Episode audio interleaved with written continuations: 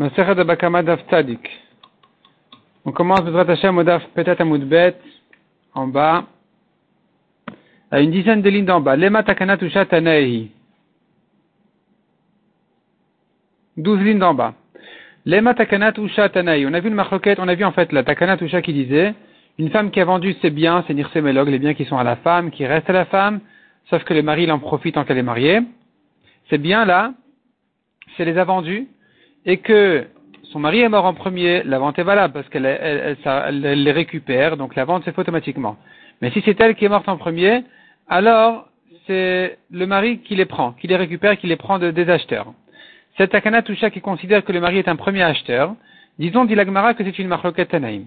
Donc lema disons takana toucha, cette takana que les chachamim ont fait dans la ville de Usha, tanaï c'est une marloquet tanaïm.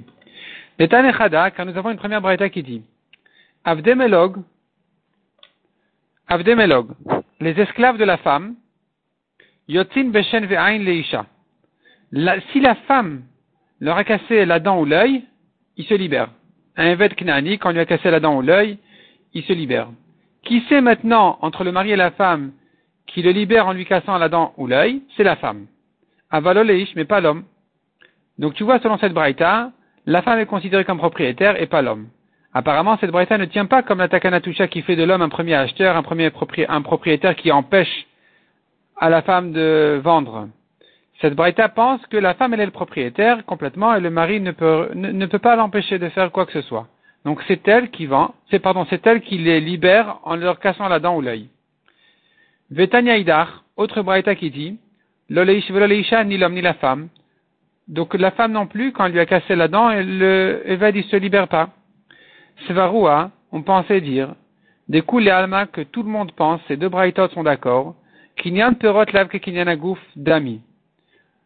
Le mari qui mange les fruits, qui utilise les biens de la femme, utiliser les biens, ça s'appelle manger les fruits.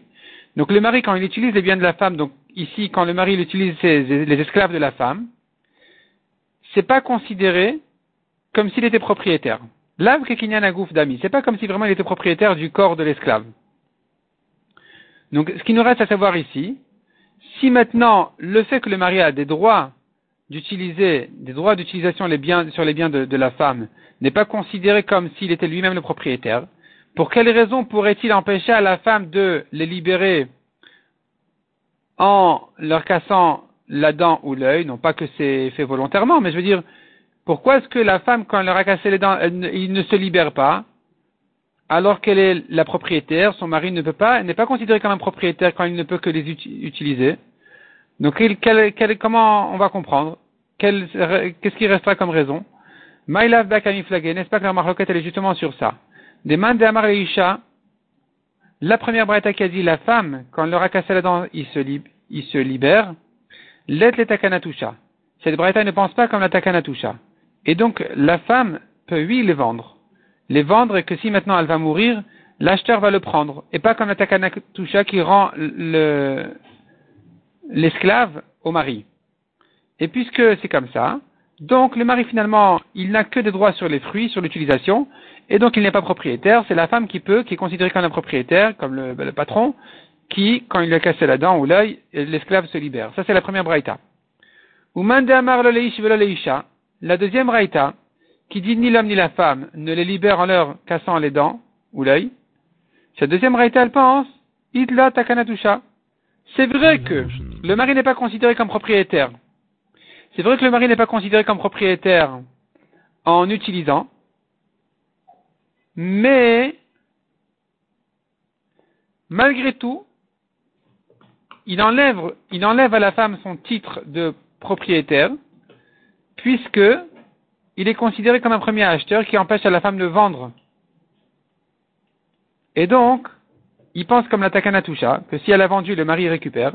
Donc c'est pour ça que la femme n'est plus considérée comme un vrai patron qui libère en cassant les dents. Gemara dit, non, c'est pas ça leur discussion. Découlé Almaïtlo Takanatusha, tout le monde est bien d'accord sur la Takanatusha, le mari peut reprendre de l'acheteur. Et la kan kodem takana kalnacha takana. La première braïta avant la takana, donc la femme elle peut vendre, donc elle peut aussi libérer en cassant la dent. La deuxième raïta après la takana, donc, puisque le mari peut empêcher à la femme de vendre c'est-à-dire qu'il va récupérer de l'acheteur si elle meurt. Donc, euh, ça fait qu'il enlève à la femme le titre de patron, et si elle lui a cassé la dent, eh bien, l'esclave ne se libère pas. Veiba ou bien dit l'agmara, il y la takana. Les deux bretas sont après la takana, qui donne au mari le droit de récupérer ce que la femme a vendu.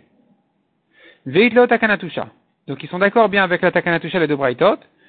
Et la lemanda amar leisha vele ish. Mais la première braïta qui a dit que la femme est considérée comme patron et que donc si elle lui a cassé la dent, l'esclave se libère, maïta ama, quelle en est sa raison? Rava. La raison de la première braïta, elle va comme Rava. De Rava, Rava a dit, C'est-à-dire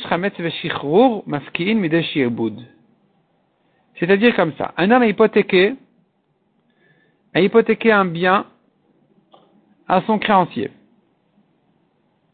Il a hypothéqué un taureau.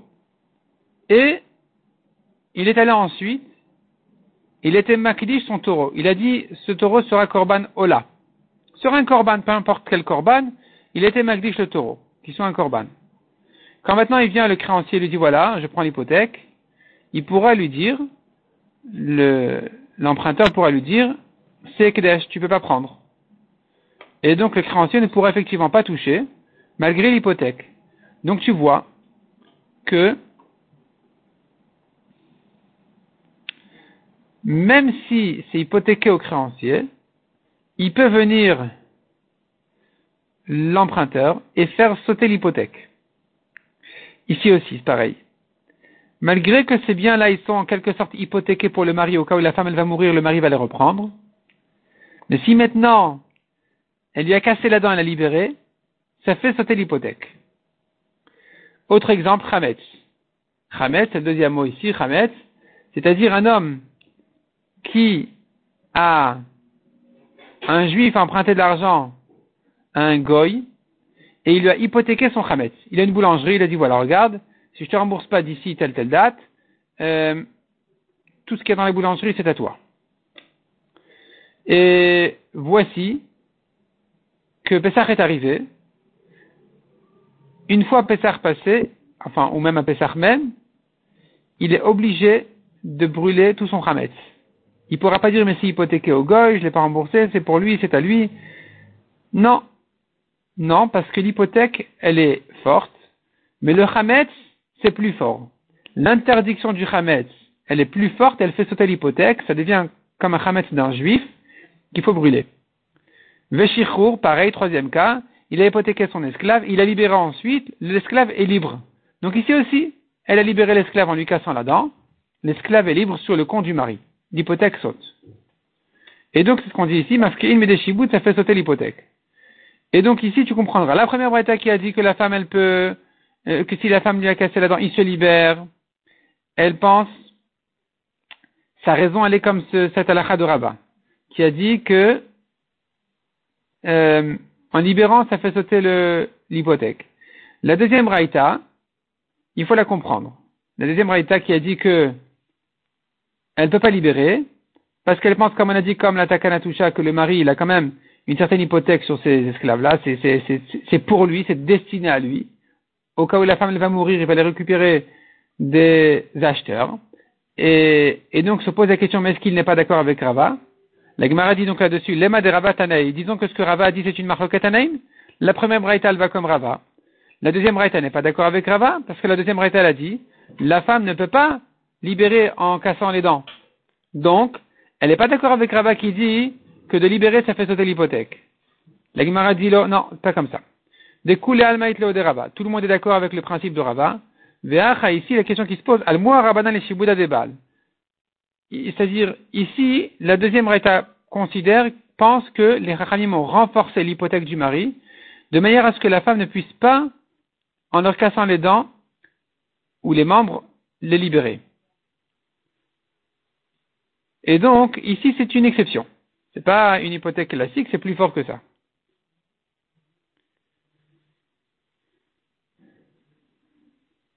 Veba itema ou bien encore dit la Gemara.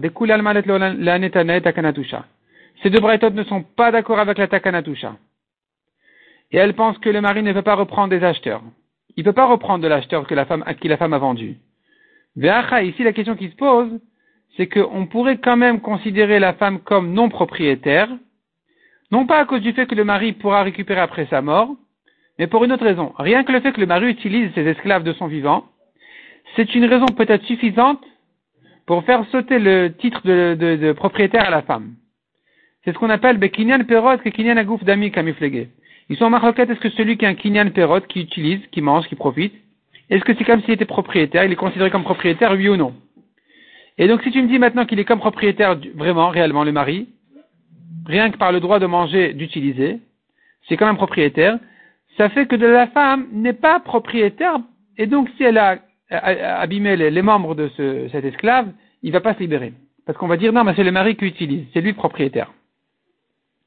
D'autre part, le mari non plus, il n'est pas un propriétaire entier, mais la Gemara va nous expliquer pourquoi a la discussion s'il peut ou il peut pas. Cette discussion entre ces deux braïtot, elle ressemble à une marloquette de, de Setanaïm là qui disent, des Tanya, Amocher, Avdol et. Un homme a vendu son esclave, ou et il a convenu avec l'acheteur que l'esclave reste à son service pendant 30 jours. Il lui dit voilà, maintenant j'ai un mariage, euh, j'ai besoin d'esclave pendant 30 jours, ou au bout de 30 jours, tu le récupères. Après Pessah. Après Pessah, dans 30 jours, disons, euh, tu le prends. Pour l'instant, j'en ai besoin 30 jours. Maintenant, la Torah nous dit comme ça. Celui qui a tué un esclave est chayav mita. Celui qui a blessé un esclave et qui n'est mort que plus tard, il est aussi chayav mita, parce que c'est à cause de lui, si c'est à cause de lui qu'il est mort, même s'il y a trois ans qui sont passés, il était hospitalisé pendant trois ans, et voici que maintenant il est mort du premier coup, le, le, frappeur est chayav mita. On le met en prison entre temps, c'est d'ailleurs, je pense, le seul exemple de prison de la Torah, on le met en prison entre temps, pour le temps de savoir qu'est-ce qui, va se passer ensuite, est-ce qu'il va mourir ou il va guérir, peu importe esclave ou pas esclave, quelqu'un qui a frappé un juif, même un esclave, Evet Knani, qui est acheté par un juif, il a, il a, ce Evet Knani, il a quelques alakhot de juif, et donc c'est suffisant pour dire que celui qui l'a blessé, s'il est mort à la fin, il sera chayav mita. Par contre, la Torah nous donne une exception, un chidouche spécial, si c'est le patron qui lui a donné un coup. Il lui a donné un beau coup de bâton, et l'esclave a survécu 24 heures, et il est mort à la 25e heure. Il est mort au bout de 25 heures. Dans ce cas-là, le propriétaire n'est plus Chayav Mita. C'est que s'il est mort sous le coup, ou dans les 24 heures, qu'il est Chayav Mita. Mais s'il a, il a tenu, on appelle ça Yom o un jour ou deux, un jour ou deux, eh bien, il est pas tout. Il est pas tout parce que, bon, un patron, il frappe des fois son esclave pour qu'il travaille mieux. Et là-dessus, nous avons donc la discussion dans le cas où, comme on a dit, il a vendu l'esclave, il a dit, mais pendant 30 jours, il est encore à moi, je l'utilise, après 30 jours, je le passe. Rabbi Meir Omer. Revenons à la Gemara. Rabbi Meir Omer Rishon Yeshno Bedin Yom Yomaim. Rabbi Meir, il dit maintenant, si le premier, le vendeur, il a frappé, c'est lui qui va profiter de cette halakha spéciale de Yom Yomaim. C'est-à-dire que c'est lui qui sera pas tour de Mita s'il est mort après un jour ou deux. Car il est à son service pendant ces 30 jours-là. Kassavar, donc il pense Rabbi Meir, Kinyan Perot et Kinyan Dami. Puisque le vendeur, il l'utilise encore, ça s'appelle il a un Kinyan Perot, il mange les fruits, il l'utilise. C'est comme s'il était vraiment le vrai patron, et donc c'est sur lui qu'a dit la Torah, un jour ou deux, il est pas tout. Rabbi Omer, Sheni Oyomaim. Rabbi dit non, c'est l'acheteur qui va profiter de cette halakha de Yom Oyomaim d'un jour ou deux. Yipneshu Kaspo, car c'est son bien. Il lui appartient. Même pendant ces 30 jours, il est au deuxième. Simplement, il y avait une condition, un accord entre eux que pendant 30 jours, il va servir le premier. Mais qui est le propriétaire? C'est le deuxième. dami. Il pense que ce que le premier, le vendeur, mange, profite, utilise cet esclave, c'est pas comme un propriétaire. Rabbi Yosef Omer, Shneem yeshnan yomaim. Rabbi aussi dit, les deux seront pas tours s'il est mort au bout de un jour ou deux aussi bien le vendeur que l'acheteur. S'ils l'ont frappé, ils seront pas tours quand l'esclave est mort que au bout d'un jour ou deux. Pourquoi les deux? Ou tartav. Le premier parce qu'il l'utilise. Et le deuxième parce que c'est son argent, c'est son bien. Mais Sabkale, Rabbi aussi en fait il est en doute. Kinyan perot et agouf dami, il kinyan agouf dami. Et Rabbi aussi justement en doute, est-ce qu'on considère le premier qui l'utilise comme propriétaire ou pas, ou Sfek Nefashot, laquelle dans le doute, on ne sait pas qui est le propriétaire, qui c'est qui est pas tour de Mita, on ne peut tuer ni le premier ni le deuxième. Rabbi Lezer Omer. Shneem enan oyomaim. Rabbi Lezer dit le contraire. Les deux, ils sont chayav mita, le vendeur et l'acheteur. Même s'il est mort après un jour ou deux, même s'il est mort plus tard, ils seront les deux chayav mita. Le deuxième, parce que l'esclave n'est pas son service, donc il n'est pas considéré comme propriétaire. Le premier non plus, parce que c'est pas son bien. Et donc la Gemara, grâce à ça, veut nous expliquer la discussion entre les Braithot. Quand le mari il utilise l'esclave de la femme, est-ce que maintenant ça fait de la femme, ça enlève de la femme ses droits de propriétaire? Donc si maintenant il lui a cassé la dent, l'esclave ne va pas se libérer que pense la première braïta? Kinyan perot ke. La deuxième braïta pense que non, pardon. La première braïta qui a dit que l'esclave il va lui se libérer. Il pense que kinyan perot lave que kinyan. Quand le mari il profite de l'esclave, ça ne le fait pas un propriétaire. La femme est restée propriétaire et donc euh, c'est elle qui va le libérer en lui cassant la dent. Si elle lui a cassé la dent, il va se libérer. La deuxième braïta pense, elle pense pas comme ça. Elle pense pas que euh, la femme est considérée comme propriétaire, il y, a, quand même le mari qui, le mari ici qui profite, et le profit du mari fait que la femme n'est plus considérée comme propriétaire, n'est pas vraiment le propriétaire, donc si elle lui a cassé la dent, elle l'a aveuglé ou quoi, l'esclave ne se libère pas.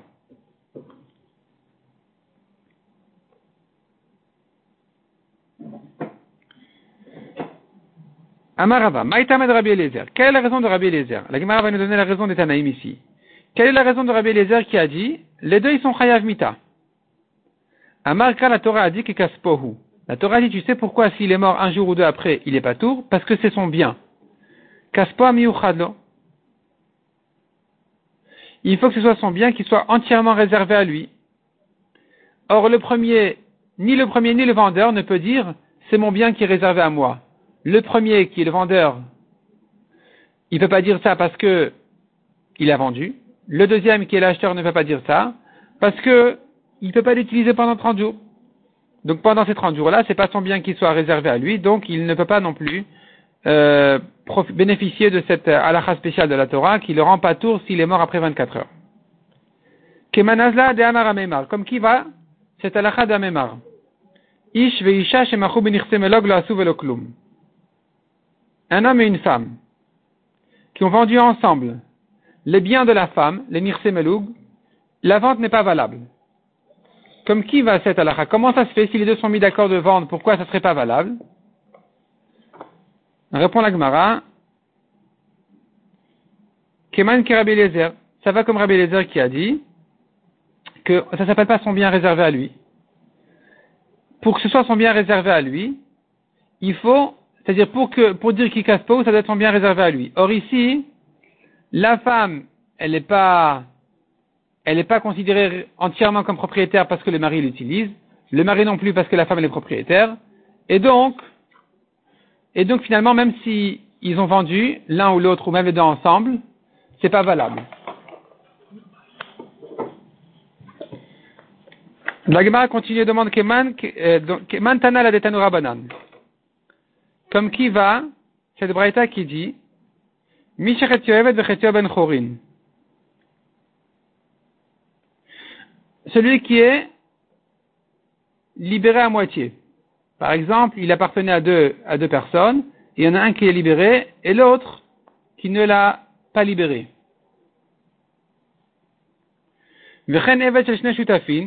De même, un esclave de deux associés, si un des deux, ou les deux, ou celui qui, qui était son patron à moitié, comme on a dit, il a, il lui a abîmé un des membres, il va pas le libérer. L'esclave ne se libère pas. Il, peut, il doit rester chez le, patron. Comme qui va cette braïta? Amar le Rabban de Rabashi, Hachi Amre de Rava, ainsi on dit au nom de Rava, Rabbi Eliezeri. Ça va comme Rabbi Eliezer, pourquoi? Milo Rabbi Eliezer Kaspa Miuchalo, n'est-ce pas qu'il a dit Rabbi quand la Torah dit Kaspo, ça veut dire son argent, son bien qui soit réservé entièrement à lui, et pas qu'il est un associé Ici aussi, il faut que son esclave soit son esclave entièrement et pas avec un associé. Et donc, si c'est son esclave à moitié ou bien qu'il est un associé, il, ne pourra pas se libérer quand ce, maître-là lui a cassé la dent. Mishnah suivante. Atoke al chavero. Atoke al chavero. Rashi explique. Hikahu al ozno. La shon mori. Soit il l'a frappé sur l'oreille, soit il lui a crié dans l'oreille. Donc il a blessé, il a endommagé. Et ici, la question, elle n'est pas hein, le dommage. Ici, la question, elle est la honte. Notre Mishnah va nous expliquer comment, quel est le tarif de la honte. Notel lo sela. Il lui donne un sela. Rabbi de Omer Mishum Rabbi Sagili mané. Rabbi Sagili dit, il lui donne un mané. La Gemara va expliquer de quel sela il s'agit. Staro, il lui a donné une claque. Notel lo mataim zouz. Il doit lui payer 200 zouz. Deux manées. La Hariado, il a donné une claque avec le dos de sa main. Notello Arba Zouz, 400 zouz, le double, pour la honte. Tsaram Beozno, il a tiré l'oreille. Talash Besearo, il a tiré les cheveux, arraché les cheveux. Rakak Vega Boroko, il a craché sur lui. Hevir Talitom il a déshabillé, il a enlevé ses, vêtements en public. Ou bien Pararoshaisha Bashuk, il a découvert la tête d'une femme en public, sur la rue. Noten arba meotzuz. Il y paye 400 zouz. On tourne à page. Zeaklal. Pour avoir une idée, 400 zouz, ça doit correspondre à une parnassa d'une personne pour deux ans. Puisque une ktuva qui fait 200 zouz, c'est une parnassa pour un an, si je me trompe pas. Donc 400 zouz, c'est une parnassa de quelqu'un pour deux ans. Et ça, c'est pour la honte qu'il lui a fait. On tourne la page. Zeaklal, akol et tikvodo. Tout dépend finalement de son kavod. La Gemara va expliquer si c'est pour une kula, une khumra, donc est-ce que ça viendrait ajouter sur ce qu'on a dit si c'est un homme important ou enlever si c'est un homme pas important? Mais en tout cas, finalement, on reste, la, la, la Mishnah nous donne ce klal, cette règle qui dit selon son kavod. Selon, enfin, les selon la, le, le, la classe de la personne.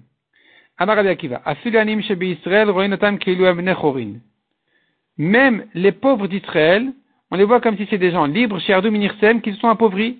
Donc finalement, leurs habitudes et leur classe, leur importance, c'est sensible, ils sont importants, et donc leur honte, elle est, elle coûte cher comme un homme euh, important. Shehem ben Avraham Yitzhak Yaakov, car ils sont tous des descendants d'Avraham Yitzhak et Yaakov, donc c'est tous des, princes, des gens de haute classe, et donc euh, il faut évaluer les hontes en fonction de ça. La Mishnah nous raconte quelqu'un qui a dévoilé, qui a découvert la tête d'une femme en public, elle est allée se plaindre chez Rabbi Akiva qui lui a dit de lui payer à la femme 400 zouz. Amarlo, alors cet homme-là a dit à Rabbi Akiva, il a dit Rabbi, mon maître, ten lizman, donne-moi un, temps. Venatan lozman, il a laissé un délai. Shmara, cet homme-là a surveillé la femme, il a attendu une occasion. Omedet al quand elle se tenait à l'entrée de sa cour, donc dehors, mais il a cassé une cruche devant elle, Uvok et Shemen, dans laquelle il y avait à peine un peu d'huile qui valait un petit Issar. Issar, c'est une pièce de monnaie qui n'est pas chère. Gilta et Rocha, cette femme, en voyant la, cruche se casser comme ça, elle s'est énervée, elle n'arrivait pas à se calmer, elle s'est découvert la tête, Maïtam et pachat, elle se frappait, ou Manachat et Rocha, elle mettait ses mains sur sa tête, pour dire que, c'est quoi, tu as cassé la cruche et tout. Et Edim, cet homme-là a fait ça exprès, il a joué toute cette scène-là exprès, en amenant deux témoins qui ont vu ce qu'elle a fait, et avec ça, Ubalifne Rabbi Akiva, il est venu avec, chez Rabbi Akiva. Amar le il a dit, ah bon, c'est à cette femme-là que je dois payer 400 zouz, alors que pour un petit Issar, elle s'est découvert la tête, donc tu vois que sa honte, cette honte-là ne lui vaut pas même, pas un Issar. Pour une perte d'un petit Issar, elle se découvre la tête. Alors pourquoi quand moi je lui découvre la tête, je devrais lui payer plus qu'un petit Issar Amar lolo amartaklum. Rabbi Akiva lui a répondu, ton argument ne vaut rien. Un chovel beatmo, car quelqu'un qui se blesse, afal piché no malgré que c'est interdit, pas tout. Il est pas tout. Acherim shechavlu bo chayavim, mais si quelqu'un d'autre l'a blessé, il est chayav. Donc si maintenant je blesse quelqu'un, je pourrais pas dire oui, mais lui-même il se blesse. Donc il nous a prouvé par là que ça ne lui vaut pas cet argent-là. Pour un, petit un dollar, il se blesse. Donc maintenant, quand je l'ai blessé, moi, pourquoi je devrais lui payer plus que ça? Non. Lui, il a le droit de se blesser, toi, non.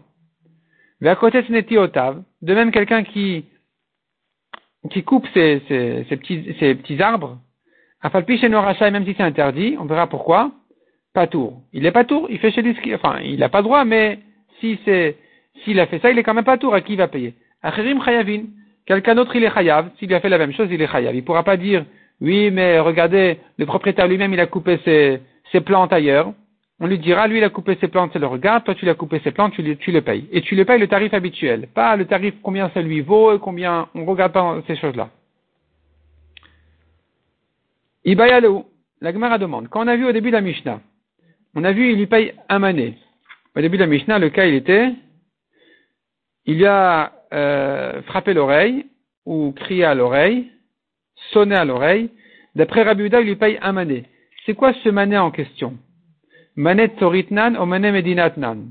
Est-ce qu'il s'agit d'un manet Tori, qui est la grande ville, donc c'est une monnaie importante, qui fait 25 slaim, donc ça serait 25 fois plus que Tanakama, qui a dit un là.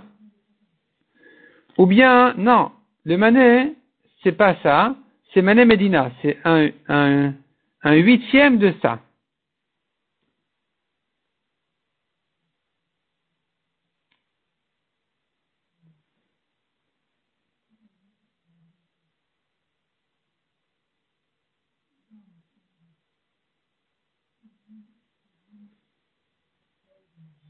Tashma. Mané Medina, c'est une, une, une, monnaie qui tournait dans les, dans les villes euh, simples et qui valait un huitième de, de la monnaie qui s'appelait Tsori. Donc Agmara demande de quelle monnaie il s'agit ici. Tashma, Daou Gavra. Agmara répond, il y avait une histoire avec un homme, Netakal el qui a fait ce, ce dommage-là à son ami, il lui a crié à l'oreille ou bien il a frappé à l'oreille. Atalekamed Rabbi Danessia, il est venu chez Rabbi Danessia. Amar lui a dit, Ha ana Aglili, voici moi, et voici Rabbi Aglili, qui a dit de payer un manet, donc, Havle manet tori. Paye-lui un manet tori. Shmamina manet nan shmamina. Tu vois de là clairement que le manet tori de, le manet, pardon, de Rabbi Aglili, c'est un manet tori, c'est la pièce chère. C'est la monnaie chère. La Gemara demande, mais qu'est-ce que ça veut dire voici moi et voici Rabbi Aglili? Qu'est-ce qu'il veut dire par là? Maïha ana Rabbi Qu'est-ce qu'il veut dire par là? Il est marqué S'il veut dire comme ça. Voici moi qui t'ai vu. Je t'ai vu. Vers Rabbi Saglili de Amar Manetori. Et voici que Rabbi Saglili a dit de payer un Manetori. Donc, Zil avle Manetori, c'est ce que tu dois lui payer. Demande l'Agmara les mêmes raded. Est-ce que cela veut dire qu'un témoin devient juge? Veatania, or on sait bien, un témoin ne devient pas juge. S'il lui-même l'a vu, il ne pourra plus le juger. On a vu à propos euh, une Gemara dit comme ça. Sanhedrin Shiraou Echad Nefesh. Un tribunal qui a vu quelqu'un tuer quelqu'un d'autre. Ou Selon Rabbi ils se partagent. Certains seront témoins, d'autres seront des juges, seront les juges. Et comme ça, on va le condamner. Donc, les témoins ne deviennent pas eux-mêmes juges. Il faut qu'ils témoignent devant les autres, donc ils doivent se partager. Rabbi Akiva Omer, Kula Medi même. Rabbi Akiva dit, mais non, ils sont tous témoins parce qu'ils ont tous vu, donc ils ne peuvent plus le juger. Or un témoin ne devient pas juge. Ad. Même Rabbi Tarfon qui a dit qu'ils peuvent le juger, jusqu'ici Rabbi Tarfon ne l'a dit, elle a des miksatan asuedim ou miksatan asudayanin. Quand ils se partagent le tribunal, certaines, certains deviennent, deviennent que témoins et d'autres deviennent euh, juges. Aval edna sadayan, mais que lui-même soit et témoin et juge, L'Okéamar, même Rabbi Tarfon n'a pas dit comme ça. Rabbi Akiva dit, celui qui est témoin ne pourra plus juger. Même si on ne l'utilise pas comme témoin. Rabbi Tarfon dit, ça dépend. S'il sert de témoin, il juge pas. S'il sert pas de témoin, il peut juger. Ça va. Mais chez nous, il lui dit, je t'ai vu, je te juge. Selon ni Rabbi Tarfon ni Rabbi Akiva, ça, ne tient pas la route. Répond la Gemara Kitanyai. Quand on a vu la braïta de Rabbi Tarfon et Rabbi Akiva sur le tribunal qui veut le condamner, il s'agit là-bas qu'ils l'ont vu la nuit. Et s'ils l'ont vu la nuit, ils ne peuvent pas le juger la nuit parce qu'on juge que le jour. Dès ils ne pouvaient pas juger la nuit. Et le lendemain, pour le juger, il nous faut un témoignage. Or, pour un témoignage, là, il nous faut le témoin et les témoins et les juges, qui ne soient pas la même personne.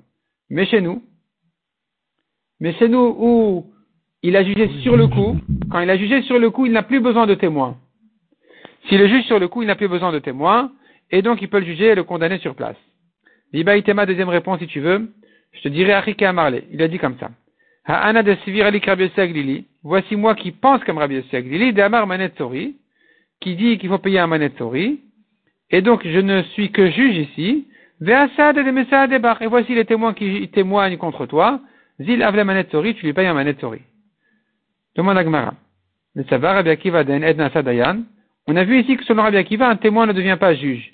Ah bon? Est-ce qu'il pense comme ça? Or, nous avons une braïta qui contredit cela. La braïta se base sur le pasteur qui dit, Veika ishetreu be'egrof. Un homme qui a frappé son ami avec une pierre ou un poing. Il lui a donné un coup de poing. Et donc on le juge. On le juge Ici, il faut comprendre la comparaison entre la pierre et le point. Shimon Atim Omer, on apprend de là, Maïgrof Meyuchad, chez Masour et de même que le point, il a comme particularité que il se présente, il est transmis à l'assemblée, donc au juge et au témoin, c'est-à-dire que quand on va le juger, les juges ils vont vérifier son point. Est-ce que ce point est censé tuer quelqu'un? Est-ce qu'un coup de poing comme celui-là a pu le tuer? Ou pas. Sinon, alors on dira, il sera pas tour, parce qu'on dira c'est l'autre qui était faible. Et les, donc les juges et les témoins, ils peuvent voir le point et, essayer d'évaluer, de, de, de, voir si c'était censé le tuer ou pas. Ascol, de même toute autre chose, donc comme la pierre, chez Masour Laïda Velaïdim, qui soit transmis à l'assemblée et aux témoins, c'est-à-dire qu'on amène la pierre au Bedin pour que les juges vérifient s'il peut, si c'était censé le tuer, oui ou non. Et pas qu'il a jeté un petit caillou, un grain de table, et voilà, les témoins ils viennent témoigner, les juges ils vont le rentrer à Yavmita. Non. Il faut vérifier si c'était censé le tuer ou pas. Brad le à, exclure, à exclure de là, si la pierre a disparu, les témoins l'ont vue, mais de leurs mains elle, a, elle s'est perdue, ils peuvent plus l'amener au badin. Dans ce cas-là, on ne pourra plus juger euh, la, personne en question, il sera, sera pas tour. Amar Akiva. Amar le Rabbi Akiva. Rabbi Akiva lui a dit à Shimon Atimni, il a dit, ah bon, est-ce qu'il faut amener la pierre au Bedin? Et à quoi ça va t'aider? En quoi ça va t'aider d'amener la pierre? Est-ce qu'il a frappé devant un Bedin, Shiodin, qui puisse dire et savoir Kamaikau, combien de coups il lui a donné? Valmaikau, et sur quoi il a frappé? Imal Shoko aussi sur son pied. Otipornafsho ou sur le cœur. Veod, c'est-à-dire que même si tu amènes la pierre, est-ce que tu penses que vraiment le Bedin doit savoir très précisément si le coup qui a été donné était censé le tuer ou pas? Si tu as la pierre, ça va t'aider. Ça va t'avancer peut-être un petit peu, mais c'est mais c'est pas suffisant du tout parce que peut-être que la pierre elle est tombée sur ses orteils. Donc le Bedin est obligé de compter, de faire confiance au témoin. On n'a pas à vérifier plus que ça. Véod et encore. Voici qu'un homme a poussé son ami d'un toit ou d'une tour et il est mort. Alors qu'est-ce que tu vas dire ici maintenant? Il n'y a pas de pierre, il n'y a pas de point. Les Bédines, ils vont le juger. Comment ils vont le juger? Comment est-ce que le Bédine va le juger? Il faut connaître la hauteur de la tour ou du toit. Est-ce que donc tu vas dire Bedin bira? Est-ce que le Bédine doit se déplacer et aller vérifier ce bâtiment pour voir s'il était censé mourir de là ou pas? Ou bien tu vas me dire on va pas fatiguer le Bédine, on va préférer amener la tour au Bédine peut-être? Au Bira Bedin Peut-être que c'est la tour qui va arriver au Bédine? Veod encore, imagine-toi. Il nafla, si la tour elle est tombée. Choser ou bonnet, ah, il faut la reconstruire pour que le Bedin puisse évaluer si c'est de là qu'il pouvait mourir, s'il pouvait mourir de là ou pas. C'est sûr que non. Donc on n'est pas obligé d'amener au Bedin tous les détails et tout le film pour savoir et calculer, d'amener de, tous les éléments du meurtre n'ont pas besoin de se présenter devant le Bedin pour vérifier si effectivement il devait mourir ou pas. Et donc, ce Rabbi Akiva, c'est pas comme ça. Il faut que les témoins disent, il l'a tué, point. Et la main est donc qu'est-ce qu'on va prendre de là? La comparaison entre la pierre et le point, elle est en disant comme ça. Maïgrof miyuchad shu masul edim, de même que le point a été vu par les témoins, c'est suffisant. Afkol shu masul edim, De même, tout ce qui a été transmis aux témoins, on leur fait confiance, ils ont dit voilà, on a vu une pierre, on a vu qu'il a donné un coup il a jeté la pierre, c'était une pierre qui était censée le tuer. Effectivement, il est mort, on a perdu la pierre, c'est suffisant. Mais si la pierre s'est perdue après la main du frappeur, depuis on l'a plus vue, les témoins disent on, l'a vu jeter une pierre, mais on n'a pas vu la, pierre, on l'a pas pesé, on n'a pas évalué, on n'a pas su si c'est une bonne pierre ou pas. Dans ce cas-là, il n'est pas tour. Parce que c'est pas une pierre qui ressemble au point. Les témoins ont vu le point, ils peuvent voir le point, ils peuvent, comprendre que c'était, c'est ça ce qu'il a tué. De même, il faut qu'ils aient vu la pierre et qu'ils comprennent que c'est une pierre qui puisse le tuer et qu'ils viennent ensuite témoigner au Bedin, voici, euh, il l'a tué. On a vu qu'il a tué. Le Bedin ne va pas remettre tout en question. On a appris cependant ici, Amar le Rabbi Akiva, que Rabbi Akiva a dit à Shimon Atimni, il a dit, Est-ce qu'il a frappé devant le Bedin, Shiodin Kamai Ikaou, que le Bedin il sait combien de coups il lui a donné? Il n'a pas frappé devant le Bedin pour dire voilà le Bedin ils savent. La Gemara déduit de là. Haïkaou bifneem. Mais s'il avait frappé devant le Bedin, ils auraient pu le juger. Edna Sadayan, un témoin comme les juges ici qui l'ont vu, ils deviennent juges. Malgré qu'ils ont vu que c'était un coup qui pouvait le tuer, ils peuvent le juger. Or, Rabbi Akiva avait dit, les juges, quand ils ont vu la scène, ils peuvent plus juger. Répond la Gemara de Rabbi Shimon Atimni. Cet argument, Rabbi Akiva l'a dit à Rabbi Shimon Atimni selon son opinion à lui. Il a dit, écoute, d'après ton raisonnement, est-ce que, euh, d'après ton raisonnement que le Bedin doit tout, tout voir et calculer et évaluer et savoir, est-ce qu'il a frappé devant le Bedin pour que le Bedin puisse dire qu'il euh, qu'il est chayav C'est dire comme ça. D'après moi, même s'il avait frappé devant le Bedin, il n'aurait été pas tour pour une autre raison. Parce que quand le Bedin ont vu la scène, ils peuvent plus juger. C'est des témoins. Les témoins ne deviennent plus des juges. Mais même si, d'accord, laissons ça de côté. Tu penses qu'ils peuvent quand même juger, parce qu'on amènera d'autres témoins. Mais est-ce que c'est toujours comme ça que ça se passe, que le Bedin a dû voir la scène? Non. Il y a des fois des témoins qui viennent de loin, qui disent, voilà, on l'a vu tuer. Donc, il a dit ça selon Shimon Atimni, mais lui-même, Rabbi Akiva n'est pas d'accord avec, avec cette svara, que si le Bedin l'avait vu, ça aurait été mieux. Simplement, il dit à Shimon écoute, même si le Bedin, il a dit, écoute, d'après moi, même si le Bedin l'a vu, c'est pas bon. Mais est-ce que d'après toi, que quand le Bedin l'a vu, ça serait peut-être bon, il pourrait le juger. Est-ce que c'est toujours de ça que la Torah elle parle pour le rendre Hayav Mita? C'est que quand il a frappé devant le Bedin Non. Donc tu es obligé de faire confiance au témoin. Ça, c'était l'argument de Rabbi Akiva. Avec ça, on a résolu la, contradiction de Rabbi Akiva. Que Rabbi Akiva lui-même y pense, un témoin ne devient pas juge. Simplement, il a parlé selon Shimon Mais lui-même, il dit, il n'est pas juge.